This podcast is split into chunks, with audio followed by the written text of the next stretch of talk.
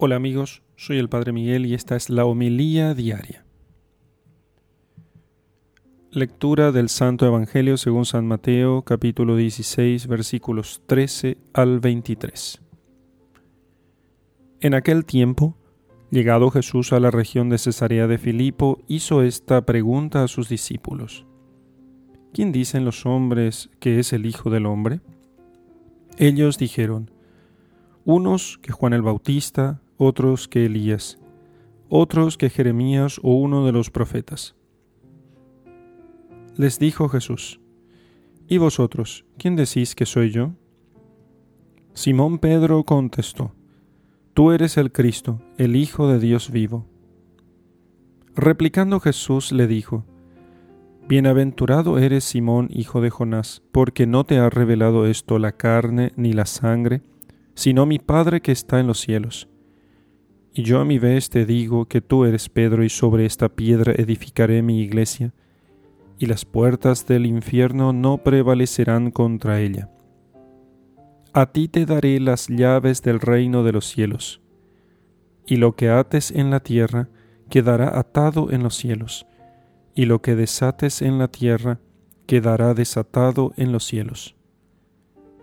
Entonces mandó a sus discípulos que no dijesen a nadie que Él era el Cristo. Desde entonces comenzó Jesús a manifestar a sus discípulos que Él debía ir a Jerusalén y sufrir mucho de parte de los ancianos, los sumos sacerdotes y los escribas, y ser matado y resucitar al tercer día. Tomándole aparte, Pedro se puso a reprenderle, diciendo, Lejos de ti, Señor, de ningún modo te sucederá eso. Pero Jesús volviéndose dijo a Pedro, Quítate de mi vista, Satanás. Escándalo eres para mí, porque tus pensamientos no son los de Dios, sino los de los hombres. Palabra del Señor. Gloria a ti, Señor Jesús. Al cabo de mucho tiempo, desde los tiempos del Evangelio, Jesús sigue siendo para muchos que aún no tienen el don de la fe o que viven acomodados en la tibieza, Jesús sigue siendo una figura desdibujada, inconcreta, un desconocido. Como respondieron los apóstoles a Jesús aquel día en Cesarea de Filipo, también nosotros podíamos decirle, bueno, unos, dices que, unos dicen que fuiste un hombre de grandes ideales, un tipo muy bueno, una persona ejemplar, eh, alguien a quien imitar, eh, cuyas palabras sean eh, muy importantes para nosotros. Y verdaderamente sigue siendo actuales las palabras de Juan el Bautista que decía, en medio de vosotros está uno a quien ustedes no conocen solamente el don divino de la fe nos hace proclamar eh, a una, con, con la iglesia, con los santos, con los mártires de todos los siglos, diciendo, creemos en nuestro Señor Jesucristo, que es el Hijo de Dios, que es el Verbo eterno, que ha nacido del Padre ante todos los siglos, que es consustancial al Padre. Creemos nosotros que en Jesucristo existen dos naturalezas, una naturaleza divina y una naturaleza humana, que son distintas y al mismo tiempo inseparables. Y una única persona, la segunda persona de la Santísima Trinidad, que es increada, o sea, no tiene principio ni fin, es eterna, y que se encarnó por obra del Espíritu Santo en el seno purísimo de María Santísima. Nace Jesús en la mayor indigencia, pero aclamado por los ángeles del cielo.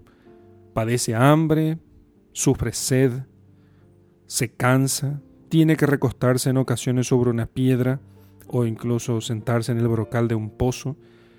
Se quedó dormido mientras navegaba con los discípulos. Así, así de rendido y cansado estaba. Se quedó dormido en la barca mientras sus discípulos gritaban asustados por la grandiosidad de las olas y la ferocidad de la tormenta. También lloró junto al sepulcro de su amigo Lázaro.